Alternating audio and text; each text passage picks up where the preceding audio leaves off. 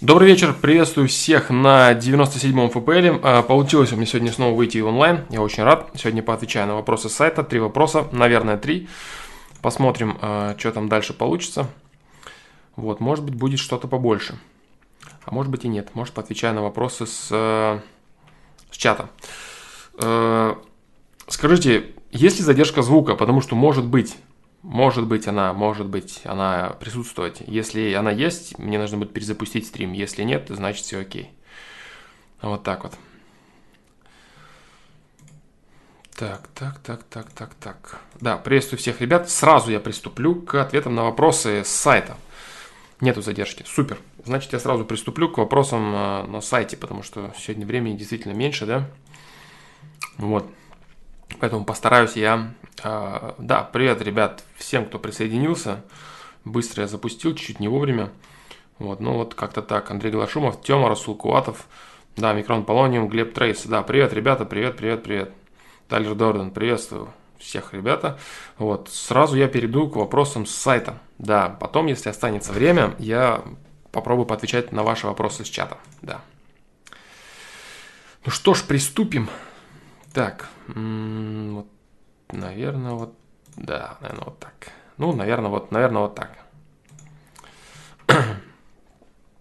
да. Задает вопрос Василий, 26 лет. Вся моя жизнь происходит лишь у меня в голове. Привет, Флом. Увидел недавно твое видео «Цель в жизни» и понял про себя, что, скорее всего, был всю жизнь скорее не зрителем, а рассуждальщиком, что ли. Заметил, что по сути вся моя жизнь происходит лишь у меня в голове. Какие-то переживания, размышления, споры с самим собой, постоянные прокручивания ситуаций из прошлого. Но по факту в реальной жизни ничего не происходит. Даже такая мелочь, как шкаф купить, у меня затянулась на два месяца, пока я все обдумывал и так во всем. При этом так не только с мыслями, но и с эмоциями. Мне все говорят, что снаружи я как удав спокойный, но внутри стыдно признаваться, но когда я в шутку прочитал гороскоп совместимости своей бывшей с собой, и потом и ее с ее нынешним, и оказалось, что со мной все плохо, а с ним чуть ли не идеальная пара, расстроился так, что полночи не мог уснуть. Хотя казалось, казалось бы, меня это уже не касается. То есть как бы и выходит, что внутри мысли переживания, но в действии это не выходит, и жизнь стоит на месте. Девушки нет, из-за чего по выходным очень одиноко. И все, что остается, это обдумывать, вспоминать прошлую девушку и на что-то надеяться, что может как-то она ко мне вернется. Опять же, все это в мыслях. Коротко о себе. 26 лет, не пью, не курю, к спорту, правда, равнодушен. Работа есть и даже какой-то рост на ней прослеживается. Но там специальность инженера скорее даже помогает много, многодумание. В общем, я, конечно, знаю, что я сам виноват и самому бы из этого выбираться. И уже не получится, как в 20 лет резко перестроить жизнь, ведь многое про и потеряно. Но так устал жить в своей голове и самом себе.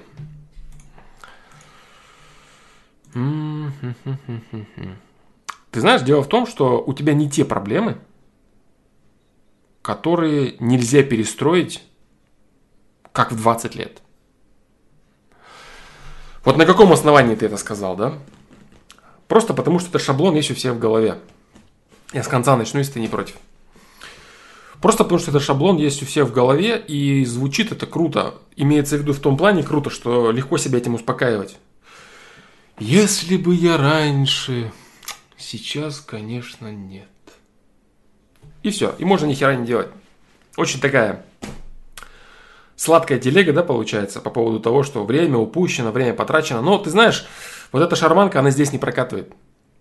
То есть в том моменте, э, который у тебя происходит в жизни, в том дерьме, который ты варишься, она тут вообще неуместна.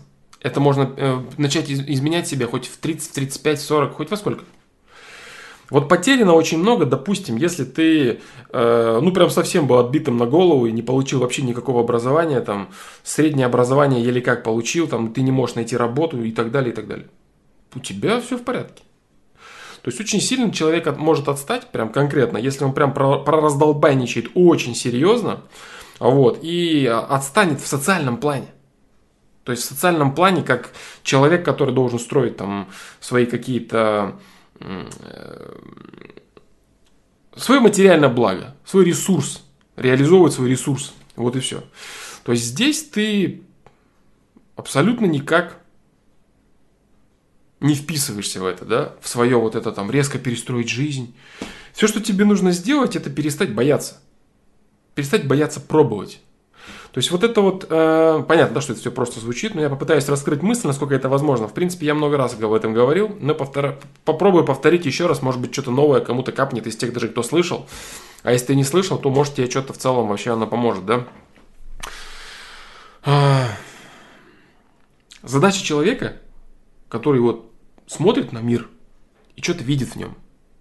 Видит людей, видит какие-то события, действия, какую-то суету, суету мира, да, происходящего. Его задача пробовать вмешиваться в эту суету и что-то делать. Вот если очень философски и широко посмотреть, это звучит именно так. Происходит суета.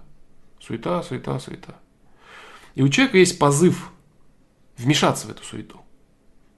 Вмешаться в эту суету и попробовать сделать мир лучше, сделать себе лучше, сделать кому-то лучше – что-то попробовать, так или иначе. И огромной ошибкой э, для любого человека является страх этого действия. То есть страх попробовать.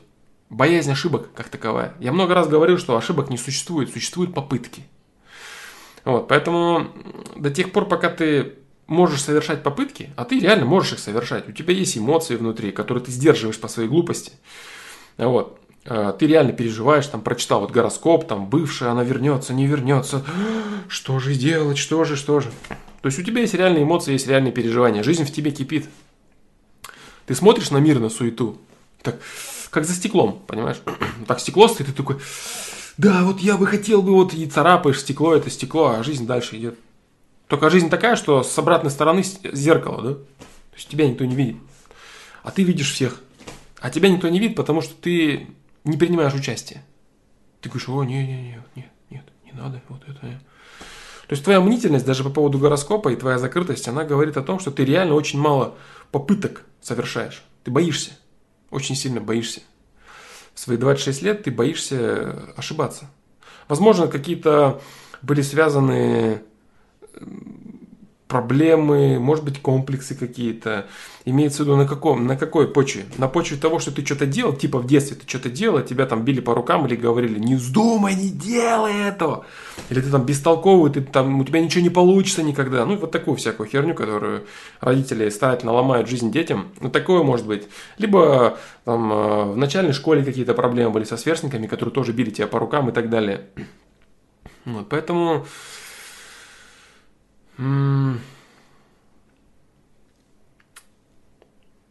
Поэтому вот тебе надо для начала понять, что вообще происходит. Вот что такое вообще человек, да? То есть, что такое вообще человек, который живет здесь и сейчас? Что ему надо делать вообще?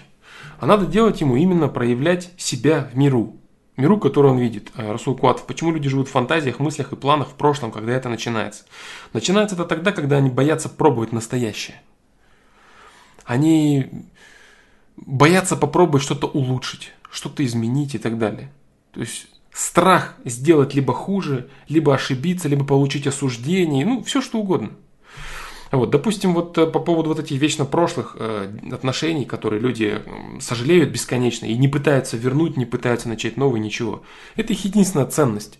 Вот человек, допустим, у которого были хотя бы какие-то отношения в жизни, и он вот так вот закрыт, как вот э, Василий, да, из вопроса, вот. Э, больше у человека нет никакой ценности. И он холит и лелеет эту ценность. Были отношения, моя бывшая. Вот. То есть у человека ничего не наступает в жизни нового, потому что он ничего не пробует, он боится. Он боится. А все, что было у него интересного, это его воспоминания. И он трясется.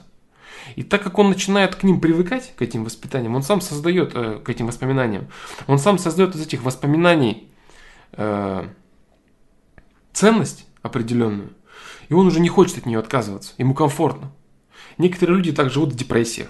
То есть у него депрессия, вот, моя депрессия, мне так плохо. И, и, и он начинает выхаживать, создавать вот эту вот депрессию свою, смотреть на нее, чтобы остальные обращали внимание. То есть, опять же, он и эту проблему начинает создавать, возводить в ранг важности. Так вот люди со своими бывшими с какими-то своими страхами.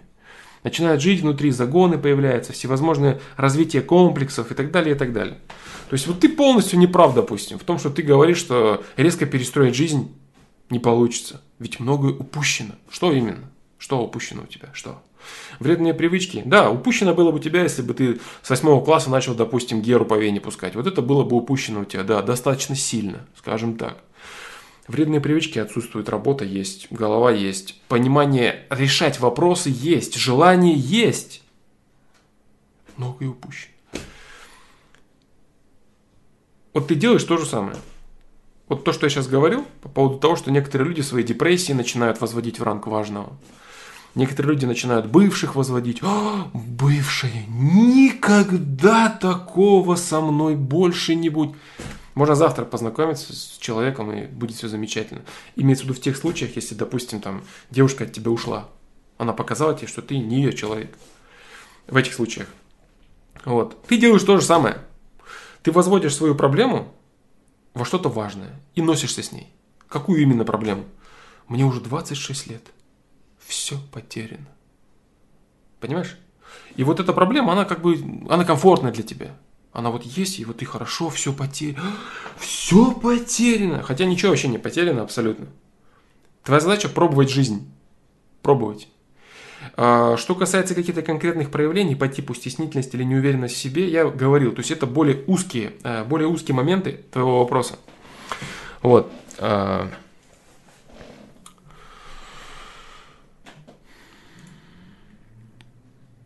Флом, а если человек начинает жить как за стеклом, не делая попыток и отрешаясь от мира, то вызовет ли это ответные проекции, направленные на возвращение его к жизни, действиям и эмоциям? Да, конечно, да. Хороший вопрос. Вот такие вопросы мне нравятся. То есть, когда люди уже начинают далеко смотреть. Я вот чувствую уже, что я не зря тут сижу, да, и распинаюсь, и рассказываю все вот эти телеги, да, свои. Вот. Это, в принципе, уже говорит о том, что есть люди, которые слышат, они понимают, что происходит, и это замечательно. Да, ты полностью прав. Леснов 742, э, если человек не реализует свои ресурсы, его будут подпинывать. А подпинывают его обычно как? Подпинывают, если ты не реализуешь какой-то ресурс, тебе его ограничивают. За ненадобностью. Э, вот смотри, можно провести легкую параллель. Допустим, если человек там э, сломал руку или ногу, он ходит в гипсе, потом у него эта рука не двигается практически, потому что он ей не двигал. Или в целом человек, там, допустим, который долгое время там лежит, там болезнь какая-то, еще что-то. Не используешь конечность, она атрофируется. Не используешь что-то, оно уходит из твоей жизни как ненужное. То же самое ресурсы. Вот. Если ты за стеклом находишься и смотришь на жизнь, как вот, допустим, этот человек, да, он, конечно, не в полной мере так делает, не в полной мере, в каких-то нюансах конкретных. Вот. Если бы он в полной мере делал, у него не было бы ни работы, он бы там погряз в дрочеве, э, во вредных привычках и так далее. Вот. Если ты смотришь за жизнью из-за стекла, значит ты отказываешься реализовывать свои имеющиеся ресурсы. Значит, ресурсы у тебя будут все ограничиваться и ограничиваться и ограничиваться. Они сожмутся у тебя до такой степени, которую ты используешь. Ты начнешь плакать и ныть, ну а почему у меня? Потому что ты не использовал. А чтобы они потом начали появляться, ты должен уже будешь с имеющихся ресурсов максимально все реализовывать. Стоишь за стеклом, вот у тебя ресурсы сужаются, сужаются, сужаются, бах, полностью сузились. Начинаешь ныть.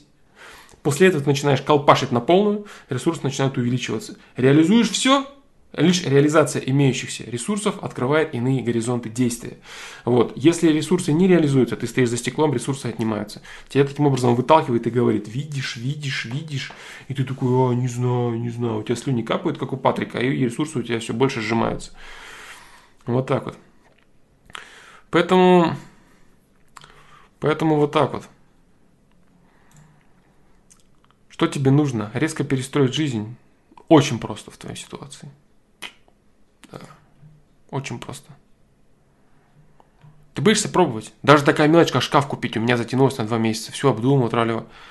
Обдумать, вот, вот неправильно ты видишь чуть-чуть свою проблему, понимаешь, немного неправильно.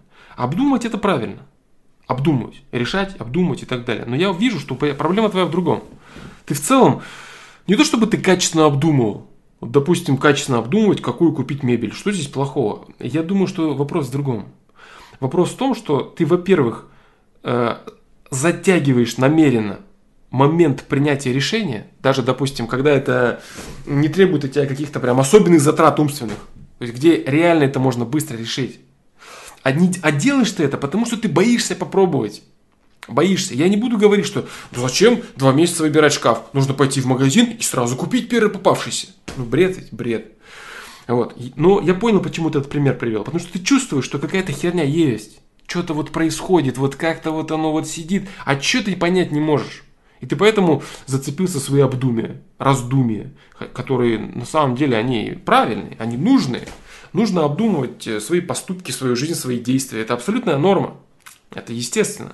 Но ты чувствуешь, что что-то здесь не так. А не так тут именно это.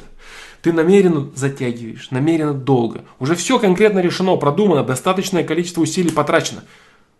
Но ты боишься попробовать. Боишься. За стеклышком наблюдаешь и боишься. И так во всем. Надо просто взять, знаешь, шкаф-купе. Вот так, это стеклышко. И тебе ветерок так в лицо дунет, и ты пойдешь в жизнь. Э, образ классный, как это сделать? Э, осознать что ошибок не существует. На этот счет есть много видео. И в ФПЛах я часто говорил. И э, 5 ошибок личностного роста. Есть там эти моменты. Ошибок не существует. До тех пор, пока ты жив, у тебя есть только попытки. И чем больше ты их реализуешь, чем больше ты пробуешь, тем больше у тебя появляется новых возможностей. Тем больше ты раскрываешь себя, ты реализуешь свой потенциал, и ты улучшаешь, увеличиваешь свою жизнь. То есть реально будет выглядеть вот это вот отодвигание шкафа купе со стеклянной дверью так, что ты просто начнешь тупо брать и пробовать. Хочешь вернуть бывшую, позвони, поговори. Хочешь э, познакомиться с какой-то девушкой, подойди, начни разговор. Начнешь тупить, замечательно, ты пробуешь, для тебя это важно. Ничего страшного в этом нет. Вот. Гораздо страшнее э, обнаружить себя в преклонном возрасте человеком, который вообще ничего не попробовал. И рассказывать, быть псевдомудрецом, который начинает рассказывать, если бы мне вернуться на 50 лет назад, я бы обязательно подошел вот так. Это никому не интересно уже.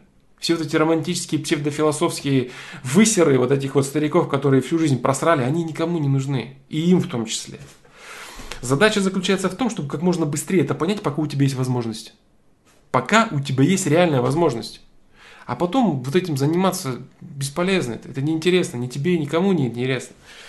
Вот. Ошибок не существует, дружище. В твои 26 лет ты можешь с завтрашнего дня, вот имея то, что ты имеешь, с завтрашнего дня ты можешь начать э, делать то, что ты хочешь. Просто осознав. Это очень сложно сделать. Очень сложно. Осознать, что не существует ошибок, а существуют только попытки. Посмотри э, видео «Осознание смерти». Посмотри. Может быть, оно тебе поможет. Потому что оно, если человек довольно неплохо въедет то, что там сказано, у человека появится очень острый позыв к тому, чтобы начать жить здесь и сейчас. Перестать откладывать и перестать бояться. Осознание смерти, оно толкает человека на жизнь. Понимаешь смерть и очень хочешь жить. Вот, поэтому вот такие моменты. То есть э, отсутствие, отсутствие ошибок и наличие только лишь попыток с реализацией всех своих ресурсов и осознание смерти.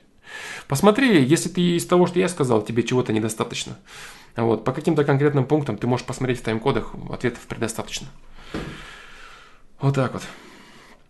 Легко на словах, а так очень долго капает осознание, ошибки, попытки не доходит. Я и говорю, да, да, да, да, да. Да.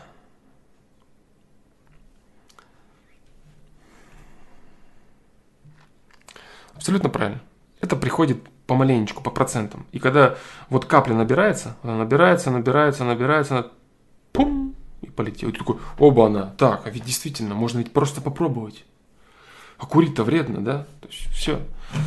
Осознание это серьезный момент, и, конечно, это приходит не сразу. Не сразу. И ничего страшного здесь нет. Даже понимание приходит не сразу.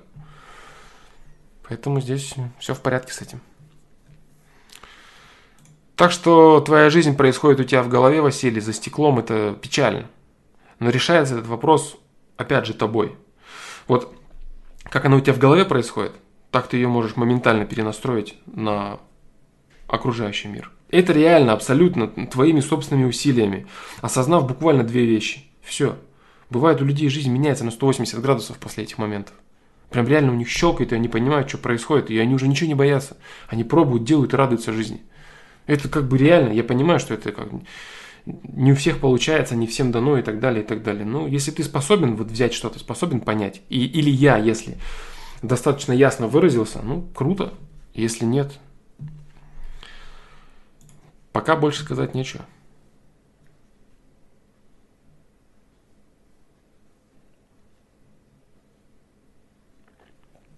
Дальше.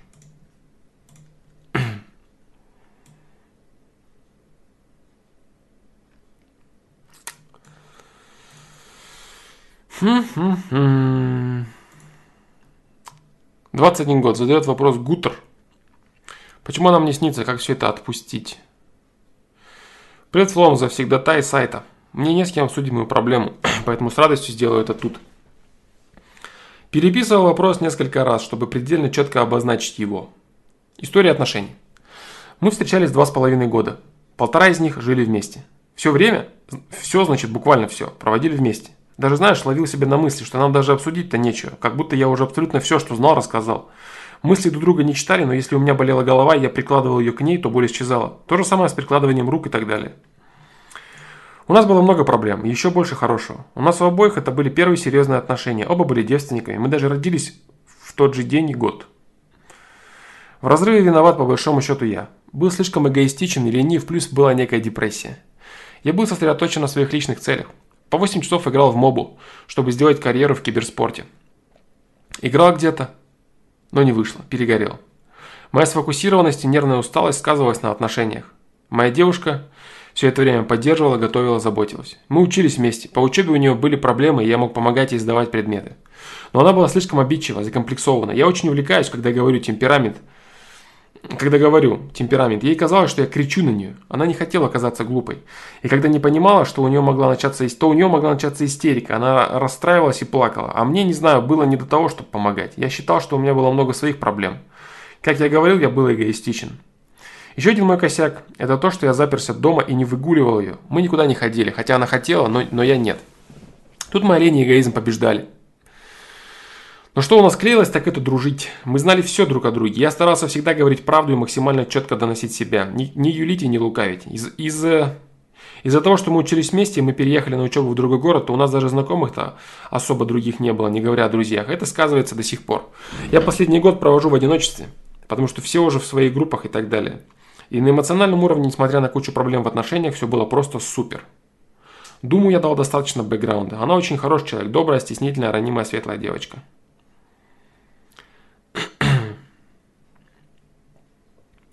Расстались мы из-за того, что ее отчислили по неуспеваемости и не продлили визу. Помоги я с учебой, мы бы встречались и дальше.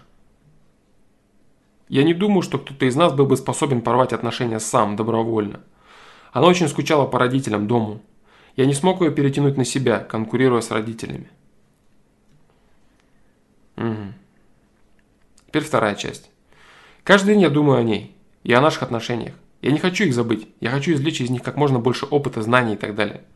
Я знаю, что я буду всегда ценить эти моменты, потому что это мои первые отношения. Я знаю, что я виноват, и я практически каждый день извиняюсь. И знаешь, перед сном желаю я от души всего хорошего.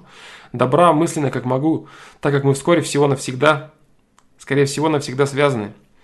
И я хоть так могу как-то что-то исправить. В то же время, холодной головой я понимаю, что у меня на самом деле была куча претензий и к внешности, и к стилю одежды, музыки. Мне иногда с ней было скучно, потому что она все-таки по, умственной, по умственным способностям уступала мне. Я не хочу оскорбить, я описываю ситуацию. И в интимном плане там были заморочки, так что, знаешь, оно и к лучшему, что расстались. Но так как я один остался, на меня иногда нападает такая дикая эмоциональная тоска, я банально раскисаю. Лежишь перед сном, понимаешь, что ты абсолютно один, всем на тебя похер. И вспоминаешь, как о тебе заботились и, станов... и становится теплее. Но вообще вот этот аспект дружбы, он для меня в отношениях важен на 70%.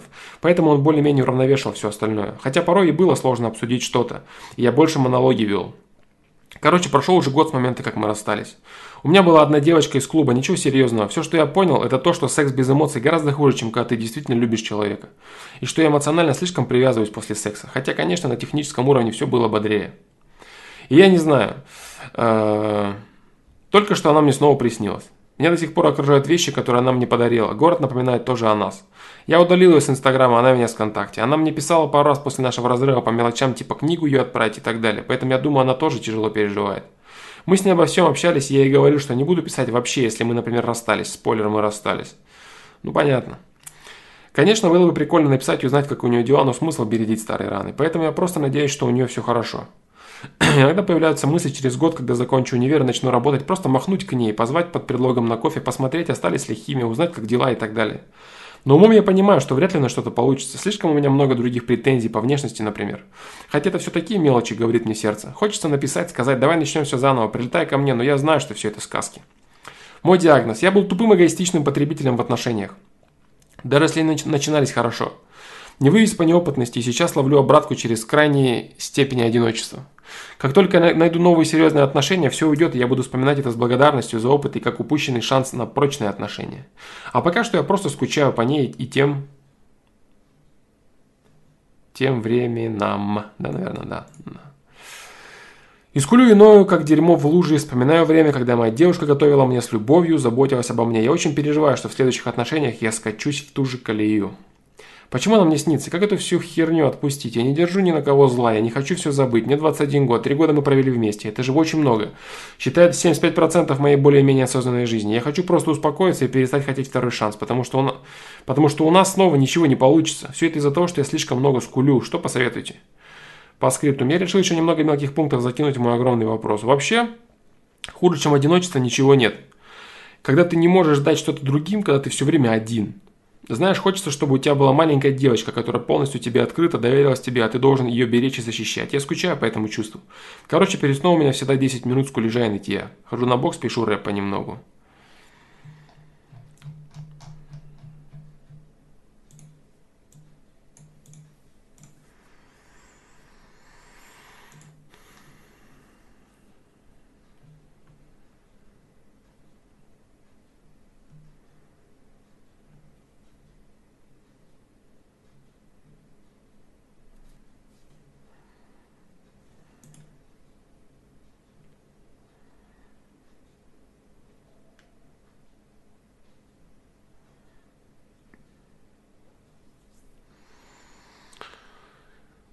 Я думаю, что вам нужно продолжить отношения. Да. В некоторых очень хороших отношениях, очень сильных и мощных отношениях, основанных на дружбе, которые, естественно, являются максимально качественными, наступает такой момент, когда кто-то начинает сомневаться в этих отношениях. Либо оба начинают сомневаться, либо кто-то один. И наступает серьезная ситуация жизненная, которая либо просто грузит обоих, либо она э, создает предпосылки к расколу, или люди даже ссорятся, расходятся на какое-то время и так далее. Но эта ситуация является для них по большей степени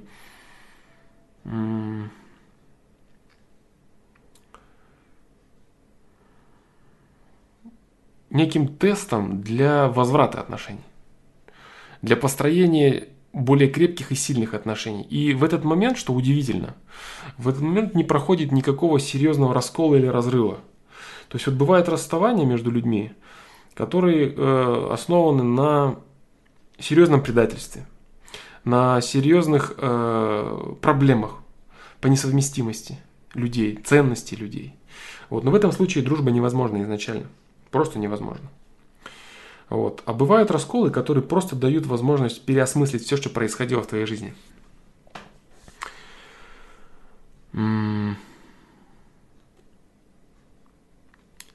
Я думаю, тебе нужно, как ты говоришь, через год закончить универ и вернуться к ней. Либо вытянуть ее обратно к себе. А, те вещи, которые ты написал, там музыка, одежда и так далее, все это, ты знаешь, это все очень, очень просто прививается человеку, грамотно, умно. Все это очень просто прививается. Что касаемо отношений, э, внешности, вот, э, в любом случае, если ты был с этим человеком, если ты с ней подружился, если ты с ней подружился, значит, этот человек был достаточно неплох для тебя. Вот. А ставить на весы внешность против тех вещей, которые ты описал, против вашей близости, против вашей чистоты отношений, вашей девственности, вашей дружбы, вашей любви, это просто нелепо. Прям нелепо. Ты, никак, ты понимаешь, проблема в чем? Если ты будешь находить любых красоток, каких бы ты красавиц не трахал, ты всегда будешь испытывать острый дефицит душевной теплоты. Ты всегда будешь помнить этого человека, и у тебя всегда будет определенный надлом в душе. То есть говорить о том, что там забыть, конечно, ты ничего не забудешь, но ты и не хочешь. Но это не тот случай немного, когда надо взять этот опыт, переработать его и начать двигаться дальше, да, начать строить новые отношения. Это немного не то. Это именно пауза для возобновления отношений. Я это вижу так.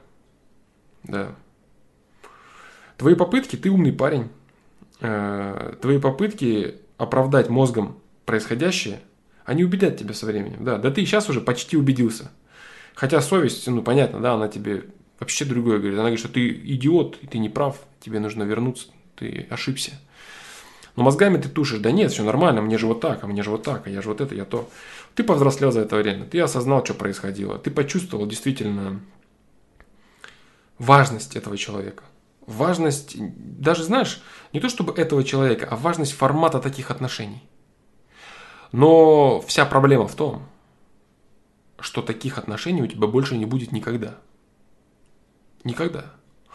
Вот, э, вот эта близость, ваша чистота отношений, ваши первые отношения, вы вместе в один год, в один день, бла-бла-бла. Вот этой вот э, нереальной близости, друж, дружбы у тебя не будет никогда. Именно поэтому, да, конечно, она тебе снится. Ты ей там снишься однозначно. То есть постоянно у тебя происходит все, что с ней связано. Это, это часть твоей жизни. То есть помнишь, когда, я не знаю, наверное, ты помнишь, был старый-старый ответ на сайте, который назывался, что любовь там, это типа русской рулетки и так далее.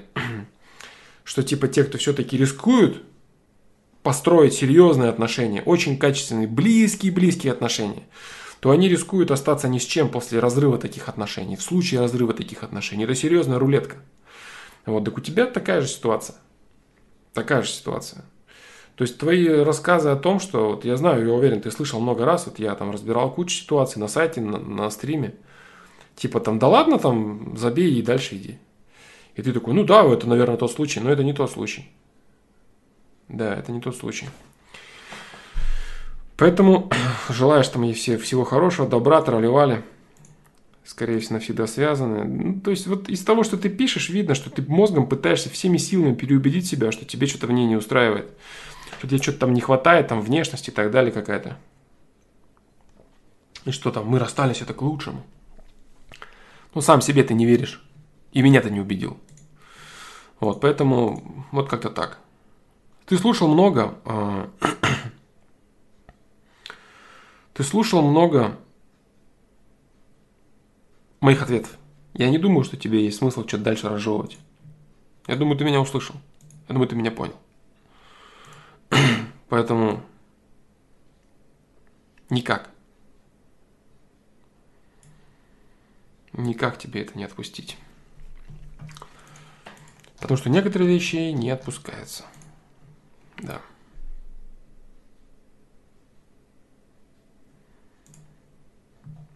Дальше. Задает вопрос Тёма, 35 лет. Многоженство, многомужество. Здравствуй, Александр. Решил затронуть тему, которая ранее не обсуждалась. Интересно услышать твое мнение по следующим аспектам. Что ты думаешь о многоженстве? Нужно ли иметь место быть или это недопустимо на данном этапе развития человечества и в будущем? Обсуждал этот вопрос уже, кстати. На стриме обсуждал, на сайте обсуждал. Насколько я помню. Второй пункт. Может ли мужчина любить? По-настоящему разговор не о кабельной похоти, а о настоящей любви мужей нескольких женщин. Третье. Может ли женщина любить то же самое нескольких мужчин? Что думаешь о многомужестве? Все вопросы заданы в контексте развития общества в целом. Понятно, может быть что угодно. Вопрос о том, что может помочь или, по крайней мере, не будет мешать развитию человечества. При возможности хотелось бы услышать ответ в видео-варианте, так как он многоаспектный, и письменный вариант будет или сильно масштабным, или же сильно урезанным. Также будет интересно услышать мнение всех желающих высказаться, жду комментариев. Что думаешь о многоженстве? Э, я считаю, что многоженство зародилось э, тогда, когда велись активные войны и огромное количество мужчин погибало. И женщины, сидящие в тылу, они оставались э, без возможности завести детей, без возможности, без возможности быть женщиной, матерью и женой. Вот. И это было очень уместно, это было абсолютно правильно. Некоторые народы, они даже основывали на этом всевозможные верования, учения и так далее. А вот, потому что это было логично. Это было логично и целесообразно для выживания целых наций и народов.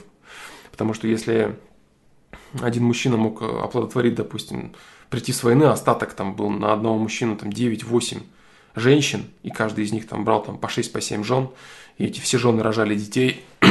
все было замечательно. А если бы каждый из этих мужчин жил с одной женщиной, популяция бы сошла на нет. Вот. Поэтому тогда это было абсолютно уместно. Нужно ли оно, имеет ли место быть, это недопустимо на данном этапе развития человечества и в будущем. Понимаешь, в чем проблема? Дело в том, что нету какой-то нету какой-то формулы, которая могла бы быть актуальной для любого человека. Вот есть, знаешь, у меня видео называется «На 9 типов взаимоотношений».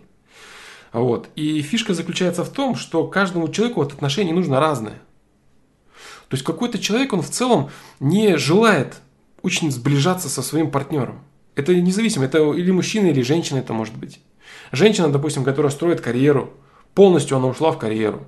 Ей не интересно дружить с мужем, сближаться с мужем и так далее. Она может вести на стороне, допустим, какую-то половую жизнь. Ей это абсолютно нормально. Муж, мужчина, муж ее может делать то же самое. Они будут заниматься сожительством.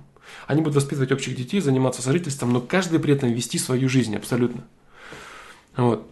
Поэтому здесь все зависит от того, что нужно конкретному человеку. Говорить о том, что вот правильно для всех дружить, любить, ценить, заботить. Некоторые люди, они не хотят этого. Не хотят. Они не хотят сближаться. Они в целом являются людьми достаточно закрытыми от других людей. Они являются внутри, по сути своей, одиночками. Одиночками, которые э, не открываются никому до конца. Вот, поэтому говорить о том, что имеет ли это место быть, это имеет место быть вот, э, недопустимо на данном этапе развития человечества и в будущем. Развитие человечества на данном этапе, оно разное. Оно разное. Оно разное, не говоря там про страны, оно разное в одной стране, в одном доме, оно разное в одной семье. Вот. И задача человека реализовывать свой потенциал. А подгонять всех под одну гребенку, говоря, что вот это там правильно, неправильно. Скажу больше, кстати. Даже если это ошибка, ошибка человечества в целом, если это неправильно, вот, то э, даже ошибки, как я всегда говорил, да, даже э, разрушение это созидание. То есть даже ошибки людей, даже ошибки человечества, они в любом случае толкают социум вперед, они толкают социум к развитию. И заниматься осуждением каких-то форматов отношений это абсолютно неправильно. Потому что если отношения, это всегда, знаешь, это всегда э, союз двух эгоизмов. Союз двух эгоизмов. Э, а если это союз, значит людей двух людей, проживающих в этом союзе, все устраивает. И ты знаешь, это самое важное. Если, естественно, естественно, некомфортными отношениями это будет в том случае, если одну сторону устраивает, а вторую не устраивает. Тогда, конечно, это некомфортно. Если это устраивает всех, ты можешь спросить, а действительно ли может всех устраивать такой формат отношений? Да, действительно может. Я вот привел пример в самом начале, когда и мужчина живет своей жизнью, и женщина живет своей жизнью. Естественно, если мужчина живет полностью э, жизнью женщины, а женщина забивает на него, живет своей жизнью, мужчина будет несчастлив. То же самое женщина, которая тянется к своему мужчине, хочет дружить, хочет сближаться, хочет любить, а мужчина говорит, нет, нет, я мне вот нет, мне без тебя хватает. Вот и все. Тогда, конечно, это плохо. Вот, поэтому вот как-то так. То есть все зависит от того, что нужно людям. Что нужно людям. Имеет ли оно место быть? Вот смотри, в твоем вопросе заключается противоречие. Противоречие. Нужно ли оно? Имеет место быть? Или это недопустимо на данном этапе развития человечества и в будущем? Если это есть, значит данный нынешний этап развития человеческий такой, что это в нем есть. Понимаешь? Если бы этап был более продвинутый или менее продвинутый, этого могло бы не быть. Понимаешь? Вот и все. Если это есть, значит это часть э, жизни людей. И каждый должен выбирать то, что ему нужно. То, что он хочет, то, что он считает правильным и нужным. Вот так вот. А, с точки зрения целесообразности, опять же, потомства, вот я сразу отвечу, там, многомужество, многоженство. Вот. А, я сейчас сказал по поводу и многоженство, и многомужество с точки зрения интереса людей. То есть для чего человек заводит отношения. С точки зрения целесообразности и логики, э, многоженство, естественно, более целесообразно, чем многомужество. И тут нет никакого сексизма. Нет никакой темы типа там, а, я мужчина, поэтому я так говорю. Нет, все очень просто. Один мужчина способен оплодотворить хоть 10, хоть 20 жен. И они все родят от него детей. А многомужество, что это такое? Это женщина, которая дерет 10 человек по очереди, которая просто получает удовольствие, но оплодотворить ее может только один. Это бред, это нелогично. Вот, поэтому с точки зрения целесообразности и вообще выживаемости человечества как такового в разных странах там, и так далее, много, многоженство оно может быть актуальным. Даже с точки зрения логики. Если люди, допустим, живут в развитых странах, допустим, и у них все в порядке с этим, да, например, там, там нет никаких войн, никаких бедствий, там они не вынуждены там штамповать там по 20-30 детей, чтобы продолжать как-то развивать свой род там, и так далее. Вот тогда все упирается в то, что хочет каждый от отношений. Все упирается в эгоизм людей. Чего они хотят. Все, больше ничего. Второй вопрос. Может ли она, ну, тут первый и четвертый, да, то есть первый и четвертый вопрос – это один вопрос, и второй, третий вопрос – это один вопрос. Может ли мужчина любить? По-настоящему разговор не о кабельной похоти, а о настоящей любви несколько женщин. Может ли женщина любить нескольких мужчин? Что такое любовь? Любовь – это стремление сделать объект любви счастливым. Счастливым. Может ли э, женщина быть счастлива, если мужчина ей говорит, что ему ее недостаточно? Может ли она быть счастлива? То есть человек, который говорит своей женщине, что там мне тебя недостаточно, он делает ее автоматически несчастной. Вот и все. И говорить о том, что мужчина способен любить э, двух женщин, это сложно. Я считаю, что нет. Потому что любить это значит делать счастливым человека. Вот. А стараться... Это, это вещи противоречивые. То есть это вещи, когда женщина будет обижать, или мужчина, да, ну то же самое, как бы, может ли женщина любить нескольких мужчин. Если будет несколько мужчин, то каждый из этих мужчин будет понимать, что ему, его одного ей недостаточно его одного ей недостаточно, и а, каждый из них будет несчастлив. Вот и все. Я тут не беру какой-то сейчас э, элемент, опять же, человека-собственника, потому что там женщина-собственник, мужчина-собственник, все собственники люди. И каждому, естественно, хочется быть особенным.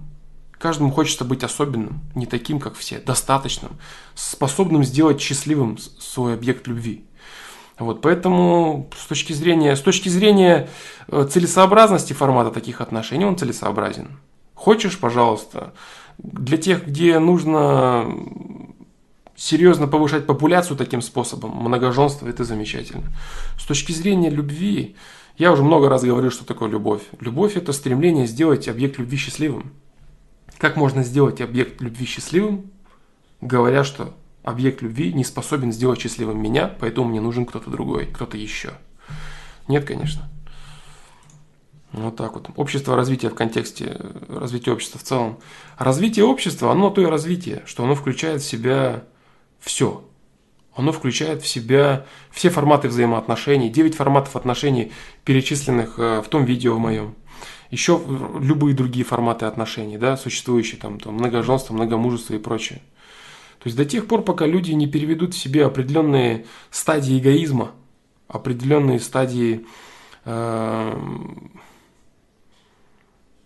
определенные грани, я бы так сказал, да, определенные грани беготни за собственным самолюбием, вот значит развитие общества не перешло ни на какой другой уровень. Как только развитие общества шагнет дальше, все это автоматически отсеется. Вот и все. Любить, да, любить это делать счастливым. Делать счастливым. То есть человек может быть счастлив, обладать, то есть надо понимать разницу, да, между обладать и любить. Обладать это желать, желать, э, желать иметь в своей собственности, желать иметь власть над чем-то, над кем-то и так далее. Это обладать. А любить это делать счастливым. Поэтому это разные вещи, абсолютно разные. Желать обладать можно хоть десятью, хоть двадцатью, находить под своей властью там какие-нибудь там султаны, гаремы, там сотни, человек может быть хоть тысячи, я не знаю. Успевает ли он с ними спать, не успевает, это как бы его проблема, но тем не менее. А любить человека и стараться сделать его счастливым можно только одного.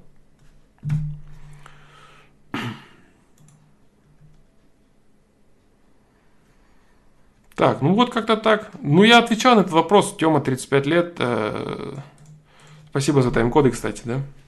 За проставленные тайм-коды на прошлый стрим.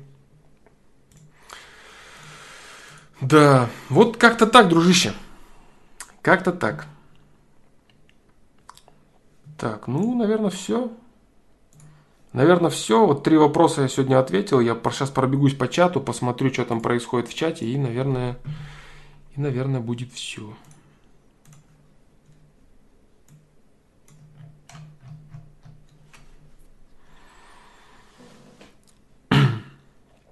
Привет, Флом, с записью FPL 96 все окей? Я не знаю, дружище, я не смотрел. Глеб Трейс. Привет, Флом, у меня есть проблема, связанная со здоровьем, которую я пытаюсь решить пару лет, но пока не получается. Как думаешь, что я делаю не так и как не по нее опустить руки? Я не знаю, Глеб Трейс, что ты делаешь? Я не знаю, какая у тебя проблема, я не знаю, что ты делаешь. Я не знаю, твой вопрос задан не совсем правильно.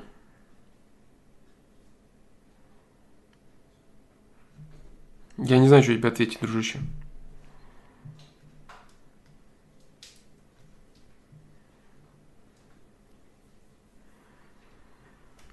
Ангел Домовский. Как не сойти с ума, если остался в долгом одиночестве? По какой-то причине оторван от социума и не имеешь возможности контактировать с кем-то даже посредством техники. Книги, фильмы, хобби не работают.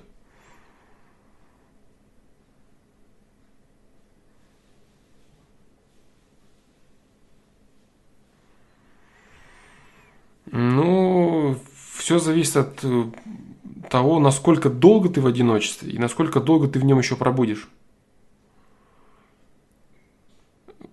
Если ты одиночество постоянное, долгое и самое главное, в перспективе не имеющее прекращения, оно сводит с ума. С этим ты ничего не сделаешь. Вот. Если ты хочешь э, остаться более-менее в здравом смысле, в адеквате, ты должен ответить себе на вопрос, когда все это кончится. То есть ты должен четко понимать, когда ты снова вернешься, вернешься в социум. Вот все. Поэтому нет. Долгое одиночество, оторвано от социума. Сколько? О каком сроке речь? 10 лет или сколько? Сколько? Если там, не знаю, там на пару месяцев куда-то выехал и уже с ума собрался сходить, то это, конечно, детский сад.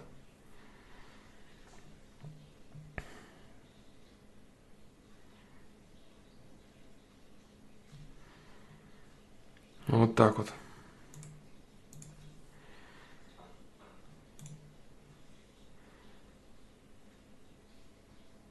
Как приобрести вдохновение, хотя бы искусственное? Это несовместимые вещи абсолютно. Вдохновение и искусственное. Что значит искусственное вдохновение? Что за бред? Что выпустить более-менее качественный продукт для аудитории. Никак, Егор, тебе не выпустить более-менее качественный продукт для аудитории. Потому что люди, которые хотят популярности, они не делают настоящее. Люди, которые хотят популярности, они загрызают болт всю свою жизнь и ничего не имеют. Качественного продукта имеется в виду, да? Популярность обычно приобретают люди, которые с головой во что-то погружаются и начинают конкретно стежить и заниматься каким-то конкретным продуктом.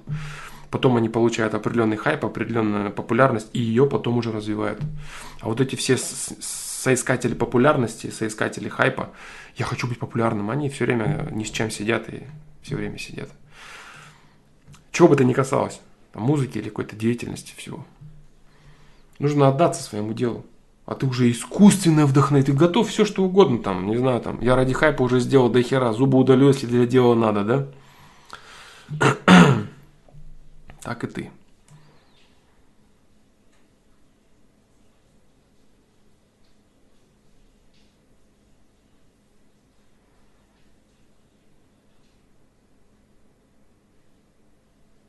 Андрей Голошумов правильно тебе сказал.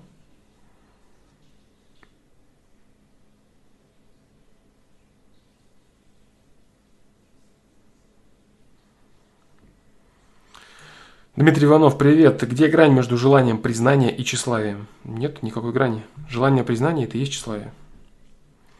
Сделать что-то крутое, хочется, чтобы другие это узнали, и я как бы вырос в их глазах. Это нормальное желание или тщеславная лень? Понимаешь, дело в чем? Дело в том, что нужно соблюдать баланс. Как я говорил, да? Баланс. В жизни должен быть баланс. Вот. Честь и совесть Андрей Глашумов – это абсолютно разные вещи, и они никаким образом никак вообще не, не связаны между собой, да? А под, почти одно и то же? Нет, это не одно и то же. Абсолютно нет. Честь – это приобретенная, это мера репутации человека, скажем так. Э, мера репутации как внешняя, то есть как его оценивают другие люди, так и его собственная. То есть насколько он считает должным или обязанным делать что бы то ни было мозгом в первую очередь, насколько у него есть определенные рамки, я имею право, я не имею права, я должен, я могу, насколько люди видят его, много чести в человеке, мало чести в человеке, там держит слово и так далее, и так далее. Совесть это совершенно другое. Что такое совесть, я много раз говорил, да?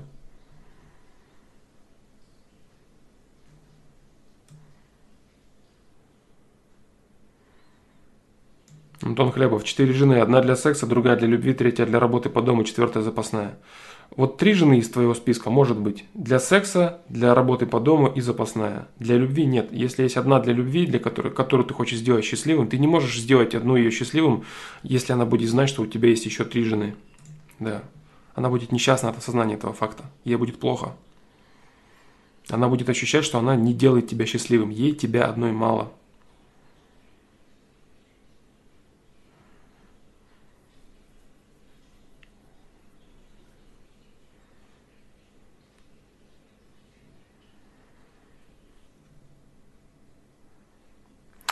Но в целом, Дмитрий Иванов, вот ответ на твой вопрос по поводу желания признания.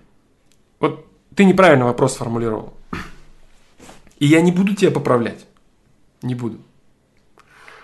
Я описал кое-какой момент, кое-какой момент, который э, отвечает на твой вопрос в книге. Э, я дам ответ на этот вопрос там, потому что я это уже написал, я сейчас не хочу об этом это озвучивать. Вот.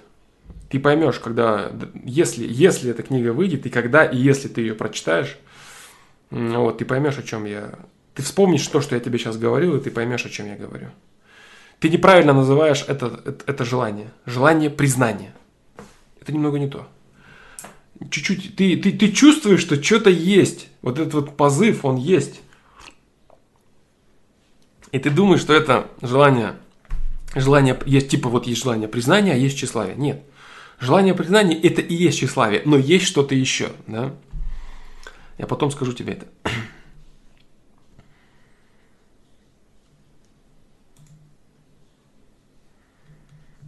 Я потом тебе скажу.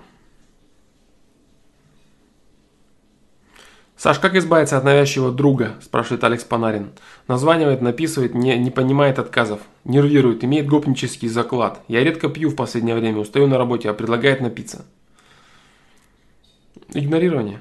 Долгое, постоянное игнорирование. Причем не тупое игнорирование, типа там не берешь трубку, там не выходишь на связь, он не может дозвониться, не отвечаешь на сообщение. Отвечаешь, что ты всегда занят. Да, привет, я занят. Да, привет, я занят. Все нормально, я занят, занят, занят, занят, занят, занят. Нейтрально спокойно, бесконечно, постоянно сбриваешь. Не надо уходить в игнор в таком случае. Отвечай постоянно одно и то же, одно и то же, одно и то же. Любому человеку рано или поздно это надоест, какой бы он ни был надоедливый. Либо он поймет, что происходит, даже если он очень тупой, либо он э, просто отойдет и отстанет, отойдет в сторону.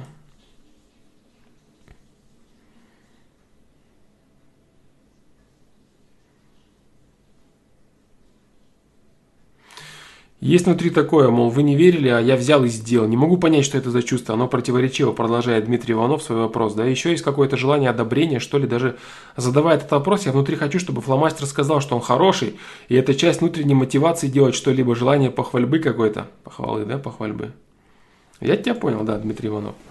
Кстати, вот тебе похвальба, да, я потешу твое самолюбие. Э, качество твоих вопросов за то время, пока ты на стриме, оно очень сильно возросло. Да. Потешь свое тщеславие, да? Хороший вопрос. Продолжение вопроса Алекса Панарина. Сам он работает э, в МСЧ. В МЧС, наверное, да? Сутки через трое, три дня выходных, и он сходит с ума. Переходит на личность. Есть у него девушка, 27 лет, но спивается с девушкой он.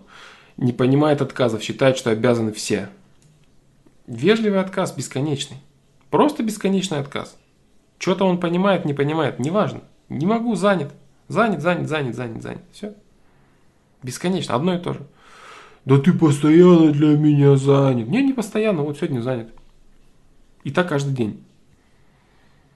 Если это твой друг, если твой знакомый, если этот человек в твоей жизни есть, как от назойливой мухи от него не откидывайся. Если бы он был тебе не нужен для твоей жизни, его бы у тебя не было в твоей жизни. В твоей жизни его бы не было, понимаешь?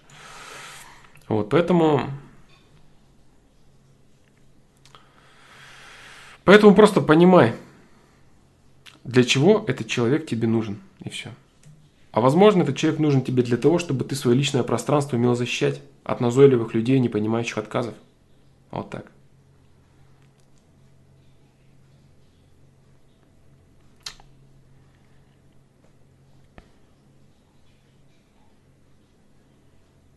Я понимаю, части моя вина, что не поставил на место. Я долго молчал, но на той неделе удалил меня. Написал, что я веду как не мужик.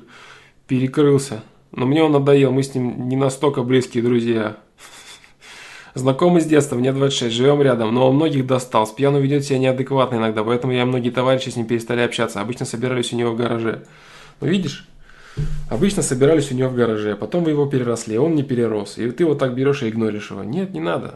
Вообще, отвечай вежливо, ты не хочешь, тебе это не нужно. Другие ценности, трали-вали. Он бомбит тебя в ответ, пожалуйста, пусть бомбит, его право. Если человек был в твоей жизни, он по-прежнему в ней есть, значит для чего-то он не нужен. Вот и все. Расул Куата спрашивает, а если человек решил, что какой-то ресурс ему не нужен, а, тут стоит очень простой вопрос. Кому виднее? Тому, кто человеку дает этот ресурс, или самому человеку, который даже не знает, что для него хорошо, а что плохо? Ну, ответ как бы очевиден, да? Если у тебя есть какой-то ресурс, значит он тебе нужен. Если ты считаешь, что какой-то ресурс тебе не нужен, то это совсем не значит, что у тебя отнимется именно этот ресурс. Понимаешь, в чем проблема? Ты такой, мне вот это вот не надо. Пусть его у меня не будет. Ты отказываешься от какого-то ресурса, от объема какого-то ресурса в своей жизни. Этот объем у тебя отойдет. И не обязательно, что это у тебя исчезнет. У тебя может исчезнуть что-то совершенно другое, а это останется. Скажи, не, я же, я же хотел это сдать, это там не надо, чтобы осталось. Что тебе надо, неважно. У тебя есть ресурсы, не реализуешь, свободен. Да.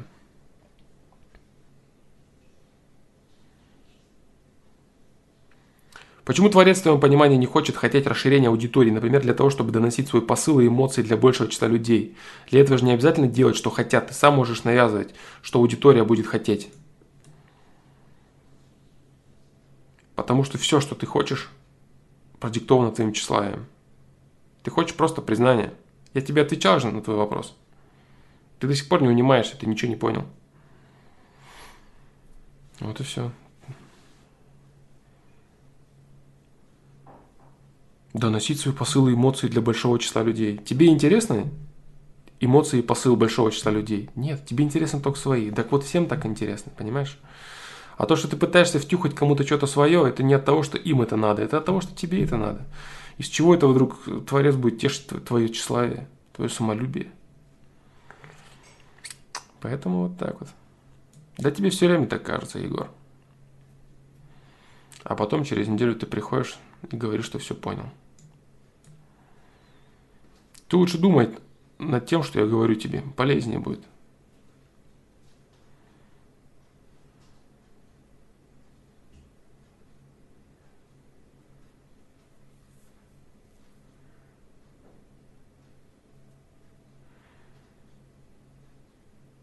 Микрон полониум. На примере той же сломанной ноги. Пойми, каково тебе без нее. Или прекрати ходить туда. Как это интерпретировать? Чисто противоположные вещи, обе из которых имеют место быть. Ой. Вот один и тот же ресурс отнятого человека, та же сломанная нога, она означает в разных случаях, в разных ситуациях абсолютно разное. Для кого-то, как ты говоришь, пойми, каково тебе без нее. Для кого-то прекрати ходить туда. Для кого-то не делай вот это. Всякое абсолютно разное. Сломанная нога – это определенный объем отрицательный, определенный отрицательный объем в твоей жизни, который ты заработал. За что ты заработал и что тебе нужно понять, привнеся этот отрицательный объем в свою жизнь, мне это неизвестно. У каждого это очень индивидуально и персонально, но совесть подскажет. Понимаешь? То есть тебе совесть подскажет, что будет происходить в случае какого-то негативного момента в твоей жизни. Вот что. Твоя задача это услышать и понять. Вот так вот. Вот так вот.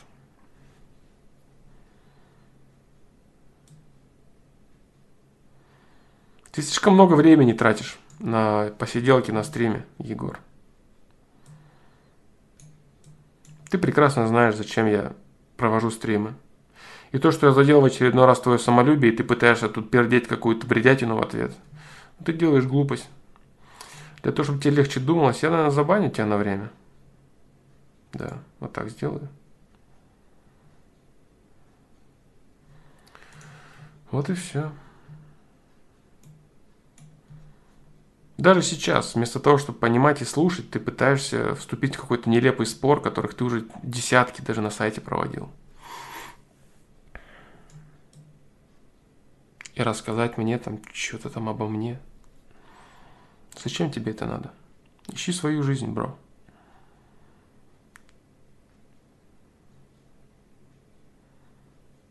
Переставай виртуалов бесконечных регистрировать. Ответы на все твои вопросы ты уже давно получил. И самый главный ответ это тот про тщеславие, да, который ты не понял до сих пор, к сожалению.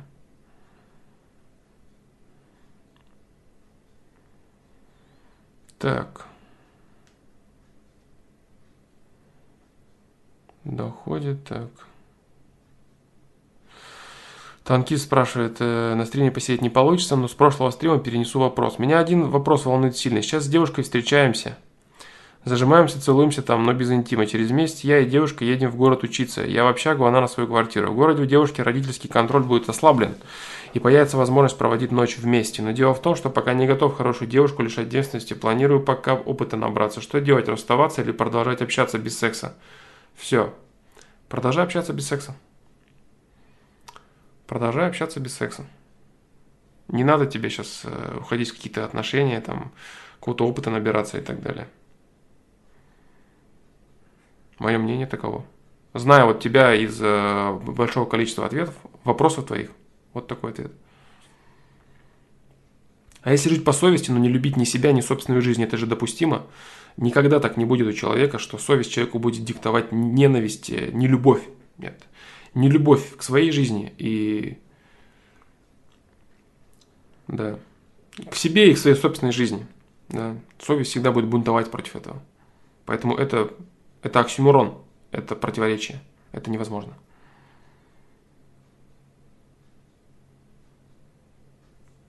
Нужно ли в социуме проверять свои силы и получать признание? В социуме нужно проверять свои силы. Нужно, да. Вот опять, да, то есть вот люди чувствуют, что что-то есть, но они не могут понять, да, что есть. Свои силы вроде хочется проверить, признание, значит, надо. Не надо мешать в кучу эти вещи. Это разные вещи. Так вот.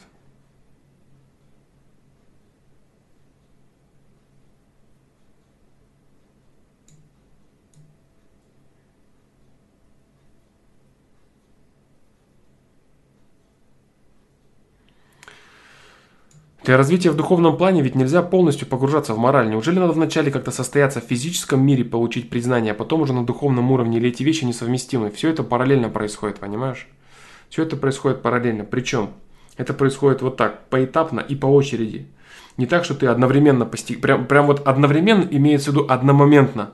Одномоментно постигаешь духовность, если это так можно выразиться, и какие-то там социальные свои блага, рост и так далее, и так далее. Нет. Все это происходит э, вместе, но по очереди.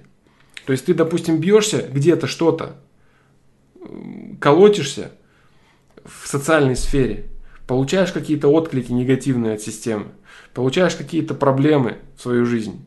Вот. И после этого начинаешь обдумывать, обмусоливать, правильно, неправильно, что нужно, как и так далее. То есть ты пробуешь, имеешь ответку, рассуждаешь над ответкой. Пробуешь, имеешь ответку, рассуждаешь над ответкой. Вот и все. Поэтому это вещи, которые идут, которые чередуются. Да, по-моему, стрим подлагивает, стрим заболел. Да, по-моему, стрим лагает и есть какие-то проблемы со стримом, да. Поэтому, наверное, все. Наверное, на этом я закончу. Думал, Бек, отвечу тебе на последний твой вопрос. Я не знаю, слышно меня вообще, нет, что происходит. Саш, подскажи, стоит ли увольняться с работы, где все стабильно, но нет развития? Грубо говоря, болото, рвать все и уходить в свободное плавание, начинать искать работу, пробовать себя 27 лет как-то. Нет, сначала ищи, а потом уходи. Да.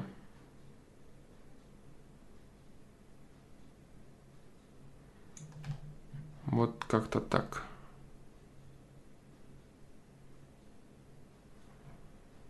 Мне очень нравятся аналогии жизни с игрой, которую ты недавно дополнил. Да, ну вот я говорю, я не знаю, блин. То ли это с рестримом какая-то проблема, то ли что. Есть, да, есть какие-то проблемы.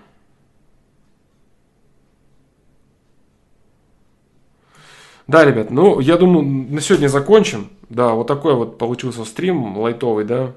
Э, если кому-то, если кому-то будет что отсюда взять, я буду очень рад. Поэтому все замечательно, спасибо вам за вопросы. Поставлю таймер на завтра. Не знаю, получится ли завтра провести стрим или нет, но запланирую на завтра. Вот так вот. Поэтому всем спасибо, да, и до завтра.